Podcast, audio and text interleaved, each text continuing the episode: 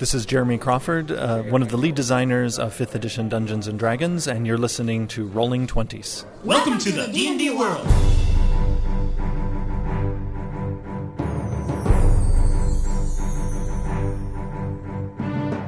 Olá, jogadores e DMs! Estamos aqui para o episódio 76 do podcast Rolando 20. Eu sou Daniel Anandi. Fala galera, quem fala é o Sembiano. E hoje nós vamos começar tudo de novo, Sembiano. Nós vamos agora falar das classes novamente. E nós vamos começar falando do Guerreiro na quinta edição. O que, que você acha disso? Cara, eu acho que se a gente vai falar de classe, sempre tem que começar pelo Guerreiro, né?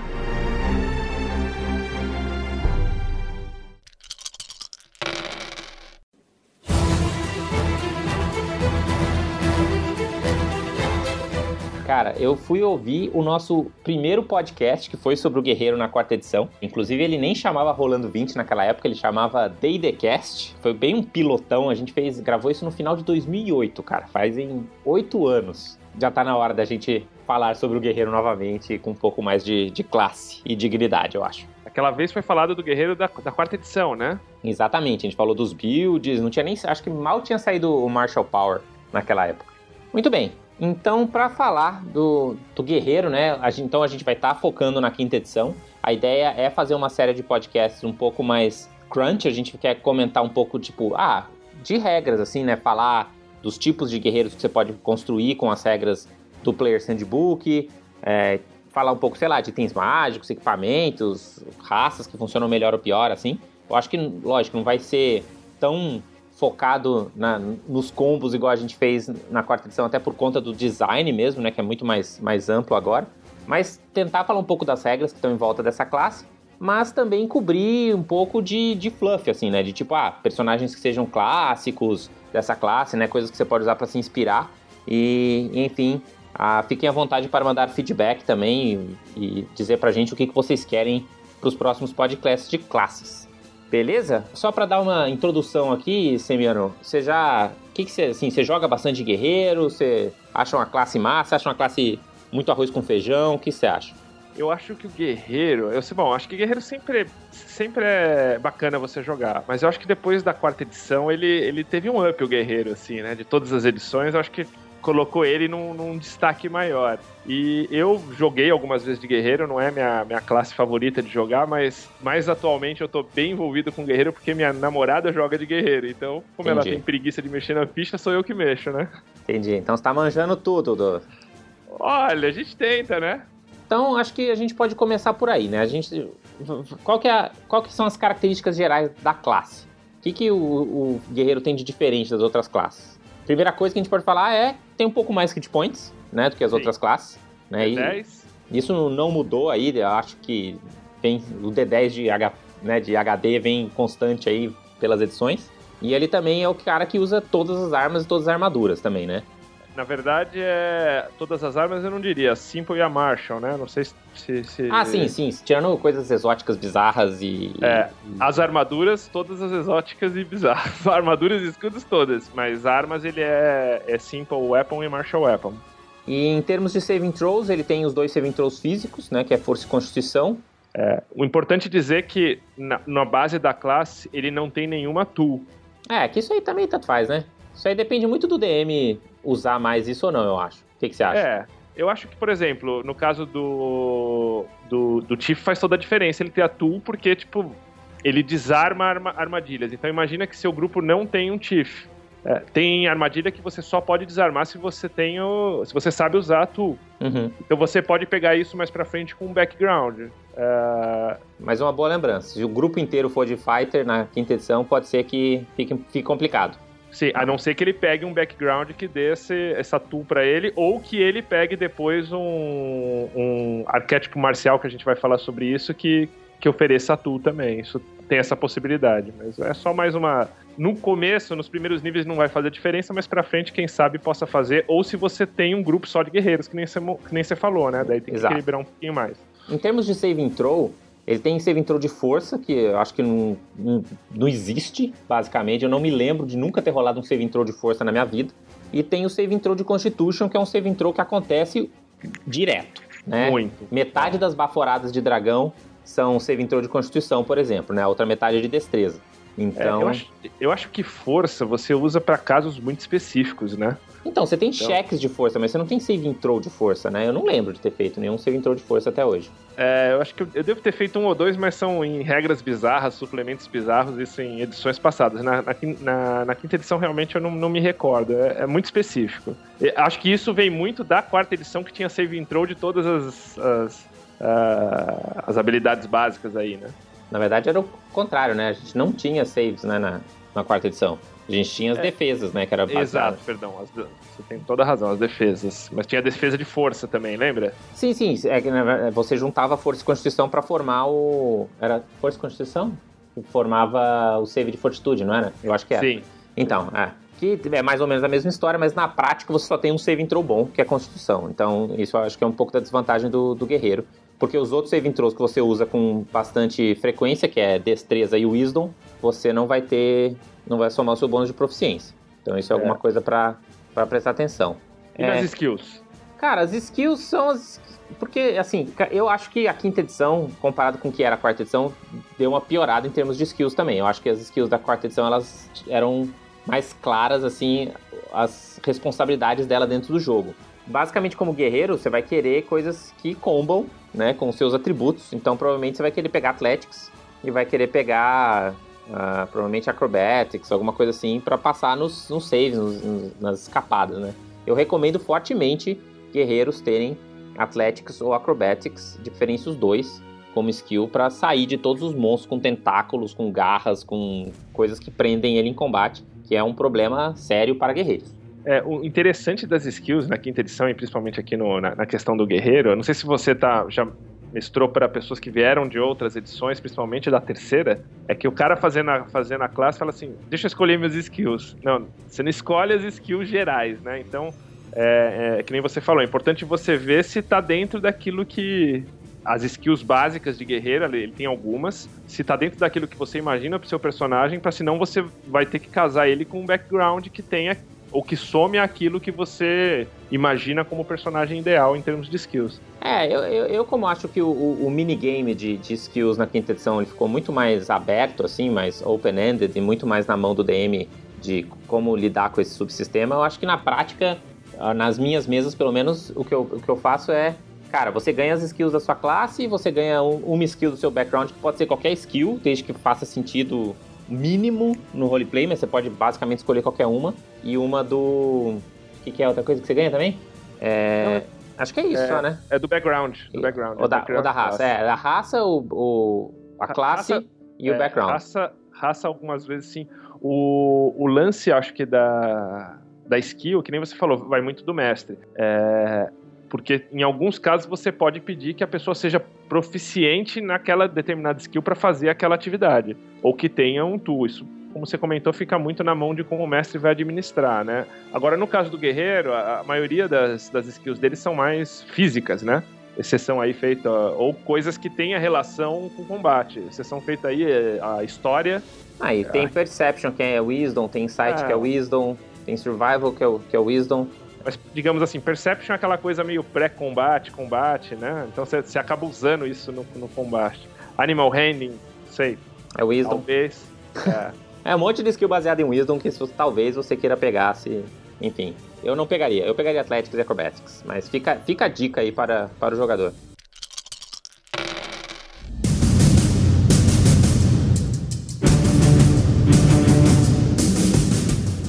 E aí você pode fazer algumas escolhas de equipamento. Você acha que faz diferença essas escolhas? Acho que faz porque, assim, é, quinta edição não tem aquela coisa de. Tem aquela coisa de você pegar. é, tem depois uma tabela que o por classe tem um valor de grana que você pode escolher. Uhum, Só que isso demora um absurdo pra você fazer o personagem. uhum. Então a, a lista de equipamento deles é importante. Tanto que, se eu não me engano, o guerreiro é que tem o maior, a maior grana ali, é, basicamente é o guerreiro, se não é a maior, é uma das maiores. E os equipamentos deles são pesados, são equipamentos caros, né? Então você escolhe normalmente aí entre, entre uma armadura chainmail ou uma, ou uma, uma armadura de couro com, com longbow. Então, mas assim, você também não acha que isso, na prática, se o seu jogador virar pra você e falar assim, mestre, eu não posso ter uma chainmail e um longbow? Você não vai falar assim, Cara. tudo bem, porque isso vai ser basicamente duas aventuras e depois a gente vai sair no nível 2 e todo mundo vai ter dinheiro e nada disso vai importar ever again? É que eu sou chato nessas coisas, cara. eu falo, não, não posso. Outro dia eu ouvi falou assim: olha, é, você pode ter um plate e-mail? Eu falei, Claro que não. Não, não, tudo bem. Plate mail eu já acho meio, meio radical. Mas a, a diferença de, de custo de dinheiro para Leather Armor Chainmail, a menos que você queira muito focar nessa coisa do primeiro nível, porque você concorda comigo que no segundo nível os caras já vão ter dinheiro suficiente para comprar uma chainmail tranquilamente? Em tese sim, em tese sim. Assim, claro, lógico, você tá jogando uma campanha que é muito específica, por exemplo, sei lá, você vai jogar aquela Out of the Abyss, né, que todo mundo começa como prisioneiro dos Draws, aí eu acho que vale a pena você ser um pouco mais, mais restrito no, no, equipamento. Mas acho que se você é uma campanha que vai começar na cidade, que não sei o quê, usa como guidelines, assim como regra geral, mas não precisa ficar muito Acho que não faz parte, tipo, é. ah, ter uma estratégia assim de, putz, se eu escolher errado, vou me dar mal, entendeu? Sim, não, não. Acho que tem. É, é, tem que só ver o equilíbrio, né? Porque, tipo, aqui, aqui tem mais chance do cara customizar e ter mais grana que um ou outro jogador. Mas, mas no geral, acho que dá para você. Primeiro Goblin que você saquear já, já resolve essa questão já da grana. Já resolve isso aí. Bom, mas então a gente vai pra. Uh, eu acho que não sei, não sei se vai dar tempo da gente passar por todos os 20 níveis de guerreiro.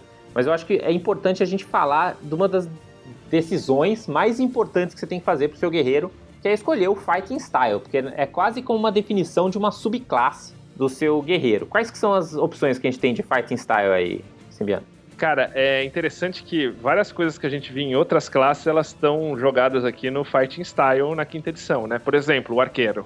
Ah, o arqueiro, você, você, normalmente associa, é difícil você, tipo assim, em outras edições você pensar, talvez na quinta, na, na, quarta edição, mas antes você pensar num arqueiro, a pessoa pegava o Ranger logo. Aqui dá para você fazer um fighter arqueiro foda. É, na verdade, o arqueiro foda da quinta edição é o fighter, né? O, tanto que eu lembro que na, na quarta edição eu gostava de fazer os meus guerreiros sempre ter uma opção de usar arco, mas era sempre uma opção backup, né? Porque se você quisesse ficar mandando flecha na, na quarta edição você via fazer um striker, né? Você não ficava jogando de defender. Sim, lembrando que na quinta edição, uh, por exemplo, nas outras edições, o grande, o grande plus do guerreiro é o bônus de ataque. Aqui você não tem isso, né? Exato. Os bônus são mais ou menos similares dentro daquele Bounded Accuracy. Então, assim, o, o, o, o, o Fighting Style é primordial para isso e o arqueiro ganha mais dois para atacar aqui.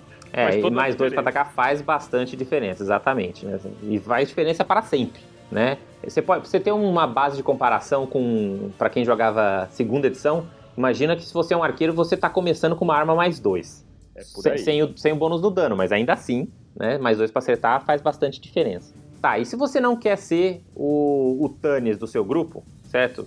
Quais são as outras opções? Então, você tem o Defense, que é tipo um, um carinha que é mais. que joga mais na, na defesa mesmo, ou seja, ele ganha esse bônus que ele ganharia para atacar, ele ganha mais um para defender na C dele. Uhum. O, vou traduzir aqui o, o duelista, né? O dueling. Uhum. Que é uma pegada meio aquele professor da, da área no Game of Thrones, né? É o cara que é, é o esgrimista, né? O cara que Exato. vai usar uma. O swashbuckler também, né? Uma coisa meio assim. É, ele usa uma arma de uma mão sem a outra e a outra e a outra mão desocupada, mas ele ganha mais dois para atacar. A ideia, eu acho que desse arquétipo dano, é ser mais isso. Como ele ganha mais dois no dano, eu acho que a ideia é fazer um cara que foca um pouco mais no dano, né? Exatamente. Só que esse dois é garantido. Daí você vem o Great Weapon Fighting, que são sempre aqueles caras que, tipo, estilo Conan. Uhum. Que seguram a, é, a arma com as duas mãos. É o cara, é o cara da espada de duas mãos, né? É aquele cara da, da Great Sword. É, a única situação aqui é que ela, a arma tem que ser de duas mãos ou, ou, ou de duas mãos ou ter aquela propriedade de versatilidade, que tipo, tipo a espada bastarda, por exemplo, etc. Exato. Aqui, é, eu acho o benefício dele legal é que você rerola se você tira um ou dois no ataque. Então você vai garantir dano também. Você na prática vai fazer mais dano com o Great Weapon Fighting do que com o Dueling, né? É, é que um é o garantir. É, na prática, sim. É, porque o Great Weapon Fighting você vai ter um, um, um, dado de dano maior, né? Não é só que você vai rerolar um e o dois, porque você vai estar usando uma arma de duas mãos também. Isso vai mudar lá pra frente, mas acho que pra. No começo, se você fala assim, ah, eu quero fazer um build de guerreiro para fazer mais dano, acho que vai mais pro lado do Great Weapon Fighting e do que o, o, o, duelista, que ele vai ter outras coisas mais nos níveis pra frente. É, mas acaba meio um pouco. Eu, eu nunca vi ninguém jogando de duelista. Acho que o Great Weapon é mais. Cara que vai pro lado do dano acaba indo pro mais pro Great Weapon. É mais clássico, o, né? Daí você tem o Protection, que é a pegada de, de quarta edição também, que é aquele cara tipo, que defende o do lado. É, o Paladino tem um poder igualzinho esse, não tem? Que eu não lembro, tem, tem que dar uma olhadinha. Eu, eu acho mas... que tem, pelo menos o Paladino do nosso grupo ele tem esse, esse poder de Protection. Ele, ou seja, ele vai e defende do lado e. Ele dá uma lembrada tem... meio que no Defender, né? No, no, no Fighter da, da, quarta edição, um pouco, né? Exato. Só que ele tem que estar tá usando um, um, shield. O Defender, se eu não me engano, ele podia fazer essa defesa com uma arma, não, não necessariamente um, um, shield. Ah, não, é. Sim, sim, sim. Ele não tem marca, não tem toda aquela história do, do, do Defender mesmo. Mas, mas é, é, na, é na pegada. Você quer fazer um fighter que né, tem escudo e defende os amigos, esse é o caminho. E depois você tem o, também uma outra coisa que eles importaram do Ranger, por isso que eles falam que nerfaram o Ranger na quinta edição, que é o Two Weapon Fighting. Em outras edições, se você fosse fazer alguém de Weapon Fighting, dificilmente você faria um guerreiro. Você faria é, um. Era um Ranger. É. Então, uh, o, o benefício aqui é que a quinta edição ela é bem permissiva em algumas coisas. Então você pode pegar duas armas e atacar com elas, mesmo sem ser um guerreiro, sem, sem ser um guerreiro de fighting style to weapon fighting. Uhum. A vantagem aqui é que você pode somar o seu modificador de habilidade no dano se você é um two weapon fighting. Ou seja, você vai fazer um pouquinho mais de dano se você for um guerreiro usando o two weapon fighting comparado com as outras classes. Exato, mas você vê que é bem sutil assim os, os os benefícios, né? Exceção feita, eu acho que do, do Archer. Do Archer eu acho bem foda. Parece ser o melhor dos, de todos, assim. Se fosse só falar assim em termos de mantiquinismo, né? Se você for o, o Tactician, lembra do nosso episódio sobre tipos de jogadores? O Tactician acho que escolheria a arqueria, porque realmente é o melhor. É, pega. E, e, e, daí você vê que foi a, acho que a classe da quinta edição que mais bebeu na quarta, né? Tá muito, muito claro isso. E vai estar tá mais claro ainda nos Martial Archetypes. Isso, exatamente. Porque como é que funciona, né? Quase todas as classes da quinta edição, quando você chega num nível mais alto, geralmente é o terceiro, mas isso varia de classe para classe, você meio que escolhe o, o, build, né? Você escolhe qual vai ser o tipo de personagem. Então, no, no guerreiro você já tem uma pequena escolha no nível 1, né? Que é o seu fighting style. Mas essa escolha, ela não é uma escolha que vai definir tanto o seu personagem quanto a, a escolha do seu arquétipo marcial que você vai fazer no, no terceiro nível. Né? Que aí você escolhe que já, já tem uma pegada meio que lembra as classes de prestígio, já meio que lembra as Paragon Paths que a gente tinha anteriormente, né? É, que inclusive as classes de prestígio estão, estão em playtest já também, né? Mas, mas ainda não, não, não com material oficial, já saíram no, no Nerfed Arcana. É, que você é... pode criar meio que outros tipos de guerreiros sem precisar criar toda uma outra classe, só você criando esses arquétipos marciais novos, né? Porque sim, basicamente sim, sim. eles vão definir quais são os seus poderes no nível 3, 7, 10, 15 e 18. E, e, a gente chegando lá, o pessoal vai ver. É, eu tive um player agora que ele me fez duas perguntas. Poxa, como é que eu, como é que eu faço. Você acha que compensa fazer um multiclasse guerreiro mago? Eu falei pra cara, não compensa, porque tem um arquétipo marcial de, de guerreiro que é o Eldritch Knight, te dá magia. Então, essas nuances você tem que sacar um pouquinho no, na classe porque às vezes assim já está composto esses, digamos, esses combos mais clássicos, eles normalmente eles vão estar tá compostos nessas opções de terceiro nível para frente.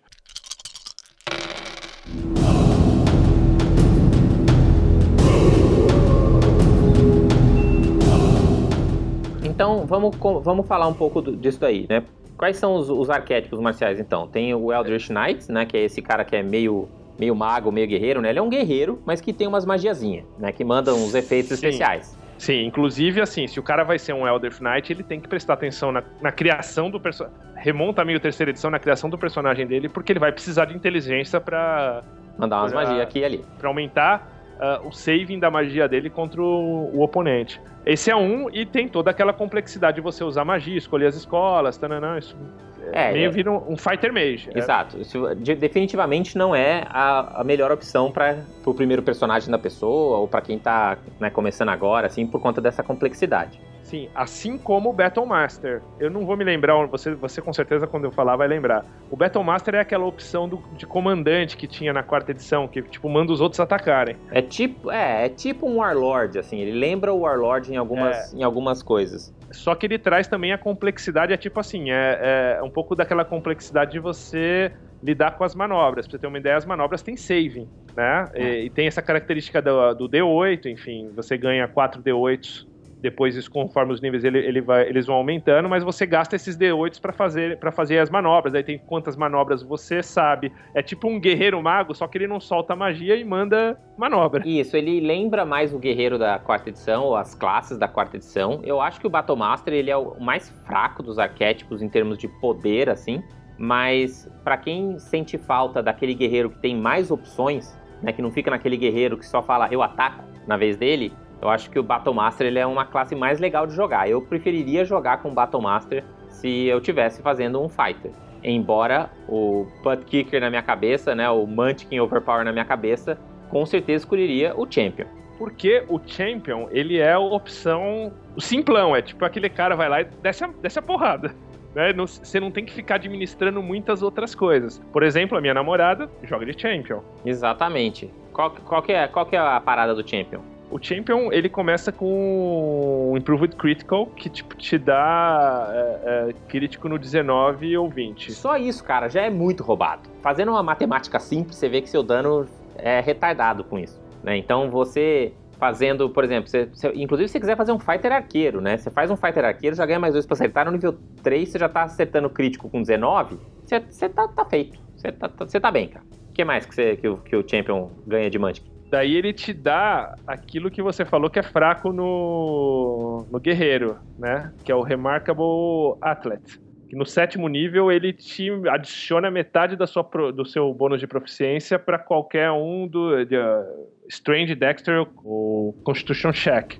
É, é meio, é meio, meio caído esse aí também. É, você acha? Tipo, pra destreza, por exemplo, ajuda ele a fugir de umas baforadas. Não, cara. ajuda nas baforadas e tal, e, e, faz com que ele praticamente passe nos saves de Constitution. Então, assim, não é mal. Ainda mais porque save de Constitution também é o save de Death. Então, assim, não é, não é que é ruim, mas é. não é aqui, o, o, o, mais roubado. Aqui só, eu só fiquei. Só, só me deu uma dúvida de regra aqui que. Por exemplo, você considera. Porque ele fala. Ah, não, não é. Não... Ah, então, é. Pois é, tem essa discussão aí se saves vale e checks. Save? É, é então. então então é, eu, eu acho que não vale para save, mas eu nunca, nunca vi essa. É uma questão. Do, tem, tem uma discussão de regra aqui. Enfim. E da, é, se for só checks, dá... é meu pai. e ele te dá uns bônus, tipo em long jump, essas coisas assim. Mas isso é no nível 7. No nível 7 nível todo 7. mundo já pode castar fly, já tem poção de fly. E agora pular longe no nível nada. 7 já tá obsoleto já.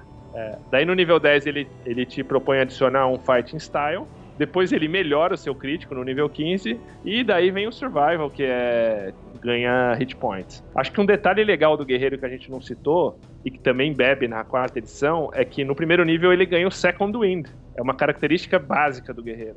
É, só o guerreiro tem isso, né? Essa coisa de ganhar uns HPzinho do nada, só, só o guerreiro que tem, né? De todas as classes. Lógico, o clérigo pode mandar cura, mas essa coisa de fazer Second Winds, né? Que, tipo, na quarta edição todo mundo fazia, agora só o guerreiro faz. Mas isso ajuda na composição do grupo, cara, porque ele fica um pouco menos dependente de, de daqueles dos healers tradicionais. É, uhum. É, o grupo que tá jogando minha campanha não tem, não tem clérigo, tem um bardo curando. Uhum. Então dá para você arriscar fazer uns grupinhos diferentes com guerreiros porque eles têm second wind, então eles aguentam um pouquinho mais, podem recuperar em um D10 mais, uh, mais o fighter level, né? Então, sei lá, num, num décimo nível, o cara, tipo, recupera, pode recuperar até 20 pontos numa respiradinha. E é bônus action. Sim, sim, sim. Não, é, com certeza é, é, é bom. É, é massa essa habilidade. Uma, uma coisa que eu achei meio caída do Fighter comparado com as outras classes da quinta edição é o poder que ele ganha no nível 20. Porque todas as classes ganham um poder legal, assim, uma coisa que é tipo meio épica, meio epic power. Né? Então, sei lá, o druida vira criaturas absurdas e não tem mais limite de quantas vezes ele pode virar bichos, né? Assim, cada, cada coisa ganha uma coisa super icônica e o fighter ganha outro ataque.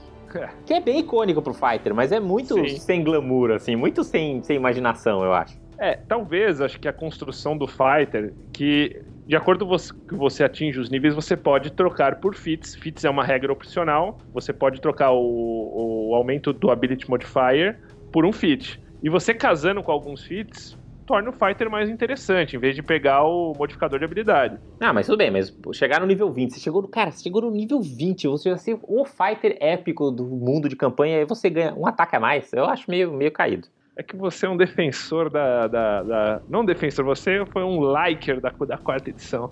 Não, mas eu achava isso já caído na, nas outras edições também. Porque assim, o AD&D, ele ainda tinha umas outras coisas, né, que apareciam nos níveis mais altos, assim, pra você fazer, tipo, as coisas, né, ter Ah. seguidores, umas mas coisas você assim. é mover paia também, né? Ninguém... Pô, é, tipo, não dá pra você ficar administrando 20, 30 negros. Não, tudo bem, mas ah, ou, ou se você olhava, por exemplo, na quarta edição você tinha os Epic Destinies, né, que aí realmente você tinha os destinos épicos que te, realmente te davam Sim. opções e poderzinhos legais e tal. Mas mesmo na terceira edição, a terceira edição também, bom, a terceira edição também era paia, né? Você também ganhava um ataque a mais, que era aquele ataque mongoloide que somava mais um pra atacar que nunca acertava ninguém. Então também não era tão legal assim. Se bem que É. também ninguém chegava muito no nível 20, porque na terceira edição também todo mundo fazia ou multiclass ou pegava classes de prestígio. Então também era muito raro você chegar no nível 20 da sua classe, a menos que você fosse mago ou clérigo. Que aí valia a pena focar. Agora, tem uma opção adicional de arquétipo marcial que tá no. no Sword Coast Adventures Guide, que é bem. Fale mais, fale mais sobre isso. É o Purple Dragon Knight. E aí, que, qual que é a parada do, do Purple Dragon? Ele traz aquela parada mais do cavaleiro, né? Então ele traz o, o código, né? É um tipo um paladino sem ser Sem ser divino. paladino. Sem ser divino, focado mesmo na, na coisa mais marcial. Exatamente. Então é, você tem uma restriction que é a Knighthood, né? Então você, se você tem que ser, digamos assim, vinculado a uma ordem. Inclusive é bem bacana aqui no Sword Coast Adventure Guide ele faz paralelos desses digamos assim dessas opções com outros cenários. Então aqui, por exemplo, seria um cavaleiro das ordens de cavalaria de, de Dragonlance lá da, do Sturm. Uhum. Tipo um cavaleiro É. de Solame. Exatamente, o cavaleiro de Solamia. Mas Tem aí que na, servir- na Sword Coast seria tipo quem? Seria tipo os Flaming Fist, assim? Não, não, ele é o Purple Dragon. Ah, mas é que os Purple Dragons são de Cormer, eles não são da Sword Coast. Ah, eles aqui, tipo, eles são de Corme, mas assim, é pra você jogar com o Purple Dragon, mesmo que não em Corme, mas rodando por aí, né? Mas quem que a gente podia pensar como sendo alguma. Porque os Flaming Fist não são muito cavalheiros, né? Eles são bem. Não são. Eles são mais Não, são mercenários, mercenários, né? bastardos malditos. Sim, eles não são tipo uns mercenários de Mintar, que são esses sim os bastardos malditos, mas eles estão muito mais pra essa linha do. Porque eu imagino que a Order of the Gauntlet, além de ter os clérigos e paladinos, poderia ter também alguns guerreiros, assim, que são mais cavaleiros, assim, né? Então, mais, tem mais- algumas mais ordens de cavaleiros cavalaria. tradicionais, assim, uma coisa meio Lancelot, assim, né? É, tem algumas ordens de cavalaria não tem, mas que você pode que você pode usar de acordo aí com a região. A Forgotten tem muita ordem de cavalaria. De Uhum. cabeça eu não me recordo, mas o conceito é similar. né? É tão- tanto que chama Purple Dragon Knight, mas você, tipo, tem. É, é só você mudar a ordem e usar da forma como você quiser, né? É, eu, eu, eu acho que ficaria legal junto com a Order of the Gauntlet, assim, no... Mesmo, É. você, mesmo se você sendo um Purple Dragon, né, você pode ter acabado virando, sei lá, um embaixador de Cormir com, junto com a Order of the Gauntlet, Sim. alguma coisa desse tipo. É que, assim, conceitualmente, a própria Order of the Gauntlet, ela, tipo, não é uma ordem de cavalaria por si só. Ela é como se fosse Sim, um sim, sim. conselho de ordens Isso, que, isso. que estão lá, inclusive, vão ter Purple Dragon Knights que são da ordem. Da, da Order of the Gauntlet.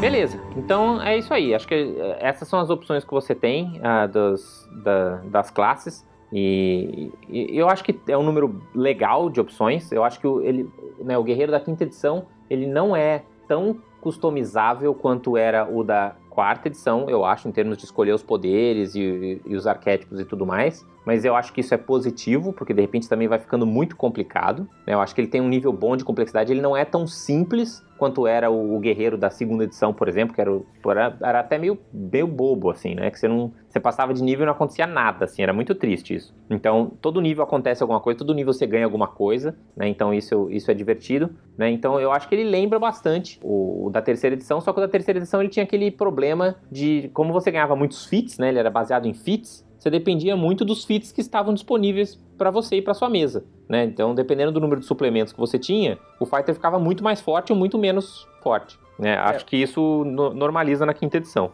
O que eu acho é que o Guerreiro da Quinta Edição ele entrega aquela questão da customização que foi muito falado na época que a quinta edição era D&D Next, que, assim, você pode jogar com uma versão mais segunda edição, terceira edição, que é pelas escolhas. Então você vai seguindo aí na linha do Champion, ou pode ir para um flavor mais quarta edição. Uh, nunca nos Battle extremos. Master. Nunca tão simples como a segunda edição e nunca tão complexo como a, a quarta, mas você tem essas, essas opções aí. Isso eu acho que eles entregam essa customização. E o melhor disso, então, por exemplo, eu tenho na, na minha mesa um guerreiro que, cara, o cara não quer ficar pensando, então ele pegou e vai seguir a linha do, do Champion. Ele é um arqueiro, vai seguir a linha do Champion. Daí eu tenho outro que vai escolher essa, op- essa opção mais complexa aí do Battle Master. Uhum. E os caras jogam junto, né? É o mesmo jogo. Sim, sim, não, isso é massa. Eu acho que isso é, essa é a principal, principal ganho aí dos, dos guerreiros na quinta edição. Uma coisa que a gente fez no nosso podcast de classe, quando a gente fez lá da quarta edição, que eu acho que não se aplica tanto aqui quando a gente for falar da quinta edição, é essa questão das raças, né? Porque eu acho que essa coisa do combo da raça e da classe fazia muito mais sentido você pensar em o que combinava e o que não combinava na quarta edição.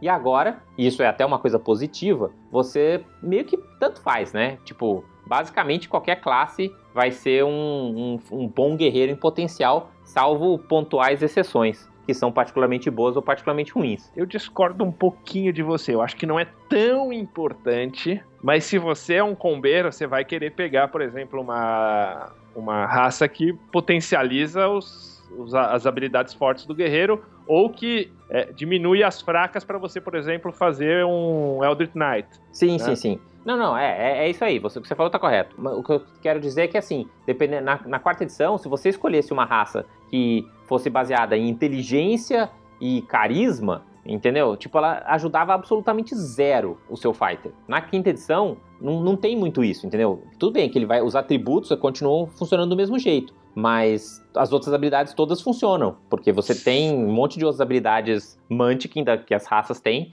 que não tem nada a ver com o fato de você ser um guerreiro ou qualquer outra classe. É que aqui na, na quinta edição tudo é jogável. A questão aí é que, por exemplo, como com esse lance do Bounded Occurrence, como mais um faz toda a diferença, então às vezes você, tipo, somar mais dois numa habilidade pra chegar é, a ter um mais um de bônus, te ajuda bastante. Então, digamos assim, se você vai pra linha de um Eldritch Knight, talvez você ir por um elfo ou pegar um humano equilibre melhor do que se você de repente pegar um anão. Então vamos lá, das raças que a gente tem todas. Antes da gente entrar no detalhe, qual que você acha que são? Porque eu, eu dei uma estudada nas raças aqui, e na minha opinião, você tem dois, duas raças super mantikins, você tem uma raça super ruim, e você tem as outras meio que no meio. Qual que Mas você tá acha? cons- primeiro você tá considerando só os do players. Isso, só as do players. Ah, porque também aí, aí você pode inventar também, pode... Não, porque tem uma oficial que é fora do players, que é o Goliath, que é foda pra guerreiro, velho. Porque ele tem uma endurance da pele, que você joga uma resistênciazinha ali.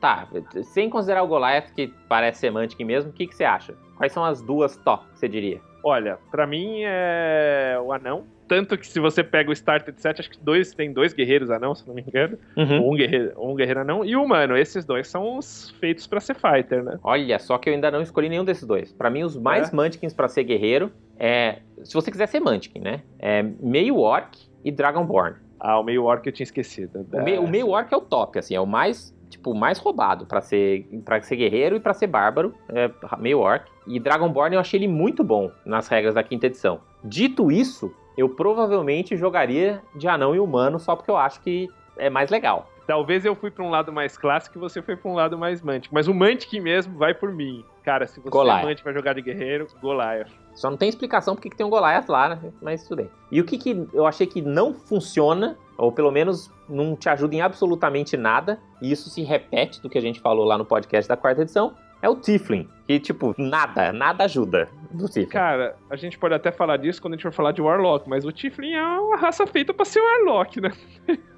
Tem outra. Ou Tif no máximo, mas. Cara, nem, nem sendo nem sendo Eldritch Knight, porque assim, o Gnomo, por exemplo, é meio zoado também pra ser fighter. Mas ele ainda pode É. ser um Eldritch Knight e funcionar, É, entendeu? Mas agora o Tiflin nem isso, cara. Tiflin, desculpa, você nasceu pra mandar magia, cara. Exato. O, o Goliath, só, só pra dizer, ele oficialmente tá num. É um suplemento que a Wizards lançou pro Elemental Evil. Ele é gratuito. A gente pode até depois eu te passo, passo o link pra você colocar aí no. Ah, vamos pôr, pôr o link aí no post, sim. Tem, tem outras raças, tem, tem ali também os. Os Genazes, né? Tem, o- tem, saiu o Draw também, não saiu no, no- Não, o Draw tá no Players. Tá no Players? Se eu não me engano, tá no Players. Tá, porque eu não O- olhei ma- ele. Mas ele saiu. Eles é, saíram genases todos de Forgotten, né? E eu cheguei a enfrentar um genase da água. É foda de fighter, cara. Fica bom?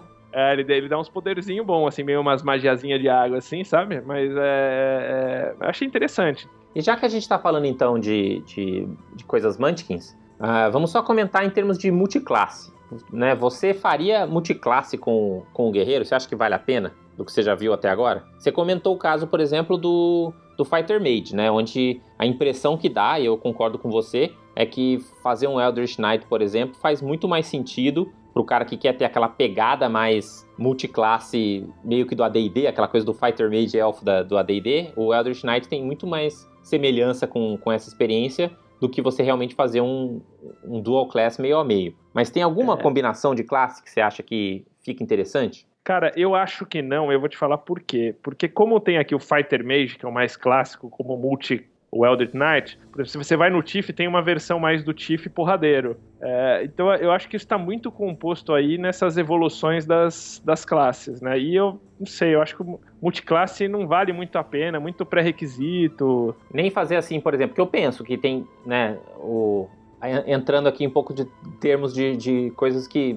Min-Maxer Munchkins OP gostam de ficar falando. Mas a, a, a classe do guerreiro é, é, meio que um front loader, né? Você tem coisas muito boas que você ganha logo nos níveis baixos, que é, por exemplo, você ganhar esse mais dois para acertar a distância. Então, de repente, você quer fazer um ranger com uma pegada mais de ataque à distância, você pode pegar um nível de fighter só, só para ter esse mais dois para acertar que faz a mantiquinização. E se você quiser fazer um, um, rogue de bastante sneak, né, de fazer bastante sneak attack, fazendo um dano de sneak attack ser meio grande, vale a pena também, de repente, você pegar três níveis de guerreiro para ter o, a chance de crítico aumentada, por exemplo. O que, que você acha? Eu acho que se você pegar para ver assim no, no, no, frigir da regra, alguma coisa. É, multiclasse não foi feita para adequar nenhum sistema. Então ela sempre vai dar umas. Sempre tem uns escapatórias assim pros Mantikins, fato. Mas eu acho que dá tanto trabalho isso na quinta edição, cara, que, eu pessoalmente vejo que não compensa. Mas é, você tem, por exemplo, é, você tem uma tabelinha ali das, das profiances, você tem algumas situações como o extra ataque, como é que funciona tal. Eu, eu, eu, acho uma regra muito chata, cara, essa é a verdade.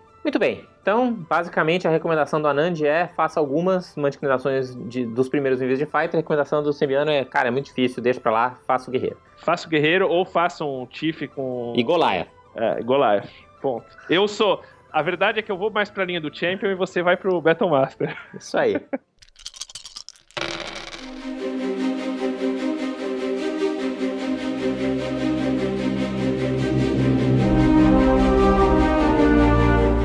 Tá, então a gente ainda tem mais alguns minutos aqui. Uma coisa que eu acho que vale a pena a gente falar para quem sobreviveu até agora e tá aí acompanhando a gente, né, falando esse monte de, de regra e, e, e opções de, de, números e coisa e tal, dá um pouco de inspiração para quem for fazer o seu próximo personagem, fazer o seu personagem guerreiro, né? Então a gente puxou uma lista aqui de guerreiros clássicos do D&D. Eu botei alguns que eu lembrei aqui, eu vi que você botou alguns também. Vamos, co vamos comentar é, esses guerreiros. A gente comentou alguns no, no podcast antigo lá do, do, do, primeiro episódio do Rolando 20, quem quiser dar uma olhada, mas eu acho que lá a gente tentou focar mais em coisas, mais aspectos históricos. E aqui a gente tá pensando até em guerreiros clássicos do D&D mesmo, né? Do, do, do, universo do Dungeons and Dragons. Sim. Né? Sem entrar, por exemplo, em outros mundos ficcionais, né? Porque é fácil você pensar, sei lá, no William Wallace, no, ou, ou você pensar no, no Boromir, né? Em outros exemplos. Mas se a gente for é. pensar realmente no mundo do D&D, a gente fez essa listinha aqui. Lankmar também, tem aquele que é o fighter e o,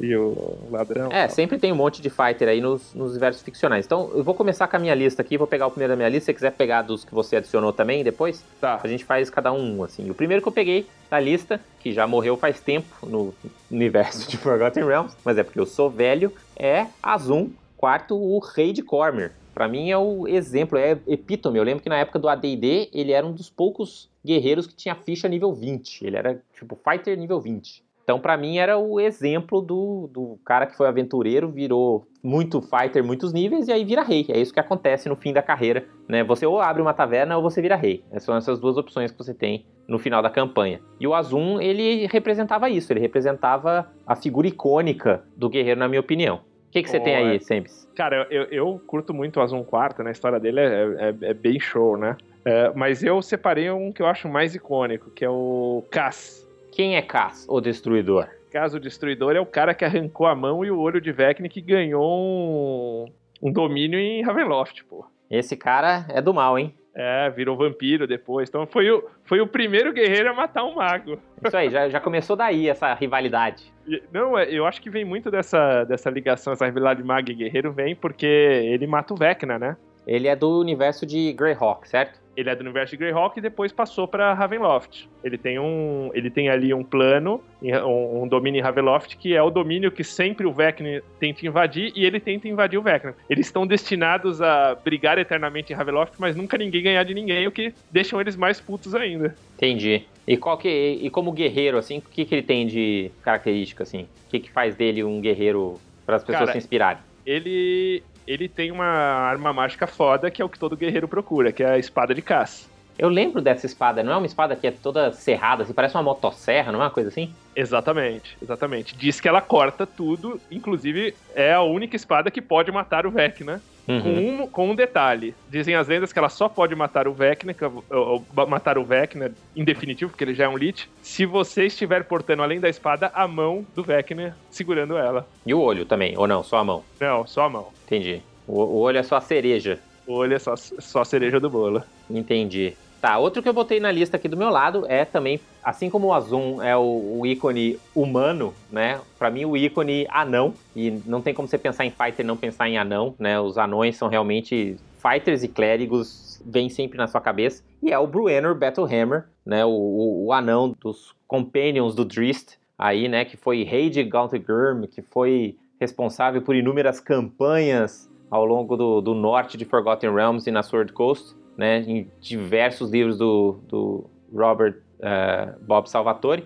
E eu acho que ele iconifica tudo que é um anão, né? E aquela coisa do, do anão guerreiro. Eu acho que o Brenner representa isso. Sim, eu trago um outro anão guerreiro. Boa, quem que é? Flint, de Dragonlance. Olha só, qual que, é, qual que você acha que é a principal diferença do Flint pro Brenner? Eu acho que o Flint é o anão fim de carreira. O Brunner nunca tá em fim de carreira. Porra, já mataram o Brenner, ele voltou e continuou a carreira, cara. O que mais você pode Sim. fazer? E jovenzinho ainda voltou, né? É, e o Flint morreu mó triste, né, cara? É, Sim. o, é, o Flint, porra, tipo, ele acho que protagoniza aí uma das, uma das cenas mais legais de Dragonlance, mas o, mas o mais legal dele é que ele, tipo, aquele anão de fim de carreira meio instrutor, assim, ele acaba sendo mentor, um mentor né? pro Tannis. Ele lembra o. o- quem que é? O, um daqueles anões, né? Do, do Hobbit, aquele que é o anão mais velhinho. Sim. Como é que é o nome dele? Sim, o... poxa, Uh. Não é, o- não é o, do, é o do Allen? Ok, É a o gente. Falhou no teste de inteligência aqui. inteligência. Mas ele lembra aquele, o velhinho que dá as dicas pro... Poxa, eu esqueci todos os nomes do Robin. Mas o cara que avisa, fala, cara, ó, a grana aí não é... Você tá ficando que nem o seu avô. É aquele Exatamente. velhinho mesmo. Mas é o do Alien, acho. Exato, então é o, o Flint, é esse anão de Dragonlance, ele é fighter também. E já que a gente tá falando de Dragonlance, não tem como não falar, voltando na, né, na rivalidade mago-guerreiro, falar de Caramon Mager, né, o irmão do Heisling Mager, que também eu acho que da série de Dragonlance ele é o fighter icônico, né? Porque o Tannis ele é meio que o arqueiro, então eu, na minha opinião ele é fighter, não é ranger. Mas o, o Caramon ele definitivamente é o fighter, né? Ele é o fighter de plate mail, ele é o fighter de espada e escudo. E eu acho que a inspiração dele, ao contrário do Azon e do, e do Bruenor, é que ele é um fighter mais pé sujo, assim, mais cara do vilarejo, né? Aquele cara que realmente saiu da cidadezinha, meio caipirão, assim, né? Meio coração aberto, meio inocente, mas com esse senso de justiça, com essa coisa muito mais lawful good, eu acho, assim. Ou talvez até neutral good, né? Que o Caramon tem. Ele é aquele fighter nível 1 com potencial. Tanto que a ficha dele era aquele, tipo... Tinha aquele...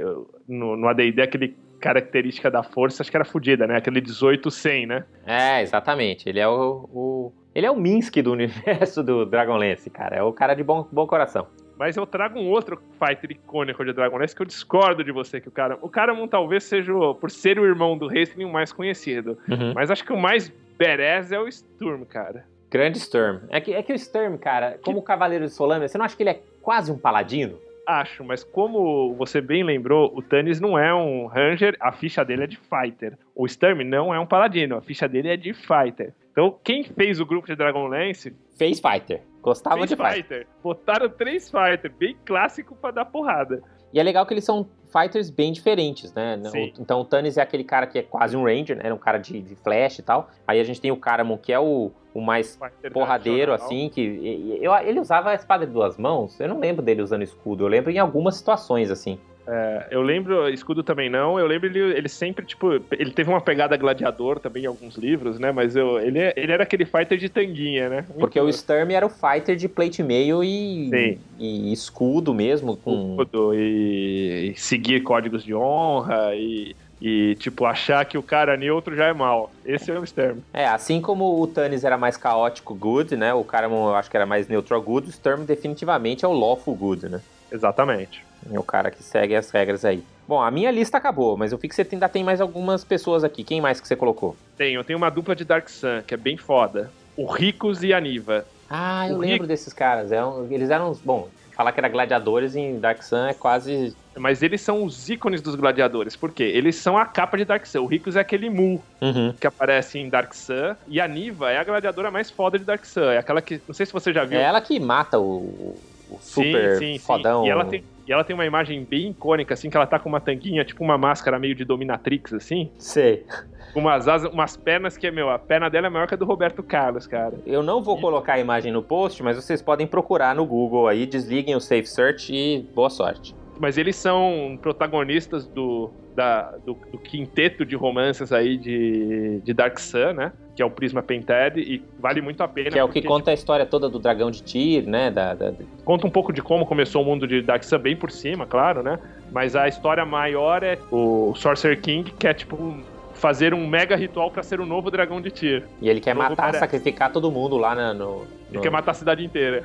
no no- é, na, no- em volta dos negócios dos gladiadores e tal. É uma história bem louca mesmo. É, e pega a ideia de eles serem gladiadores, né? Ou seja, mas gladiador não conceito de classe, conceito de- Dark Sun. Tipo, você é um escravo detonado e é um gladiador. Tem um outro que você talvez não conheça o nome, mas com certeza você já viu esse cara por aí em D&D, que é Hum. o Warjuk. Você lembra do Warjuk? Cara, pelo nome não, quem que é?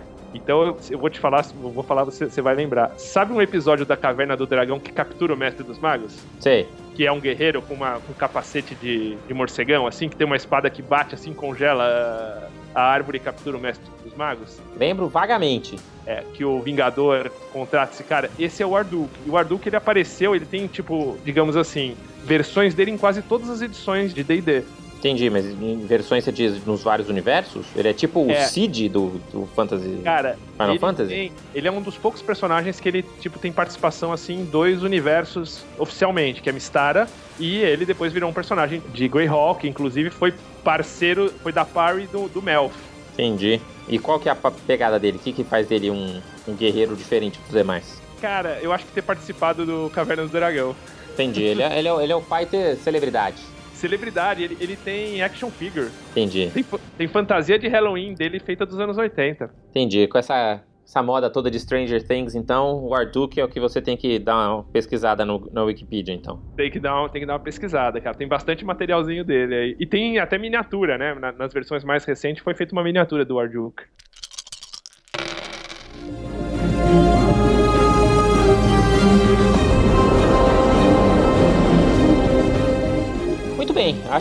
É isso que a gente queria cobrir aqui. A gente, né, dar uma revisada aí no, no Guerreiro, a gente vai fazer das outras classes também. Hoje a gente não teve, né, o- a presença dos nossos outros participantes, não puderam se juntar a nós aqui, mas a ideia é continuar avançando por todas as outras classes. Obrigado, Gustavo, aí pela, pelo bate-papo. Acho que a gente Ah, vai obrigado. ficando por aí. Vamos lá, né?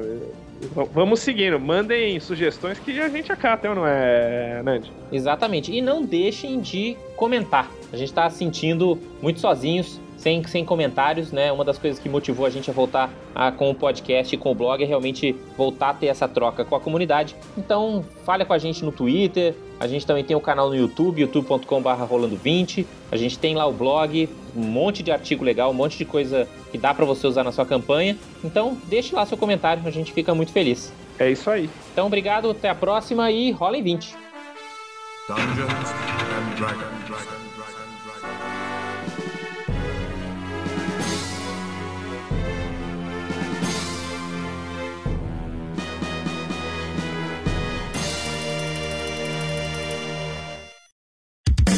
Esse episódio foi editado pelos editores. Eles podem editar o seu também. Acesse oseditores.com.br e saiba mais.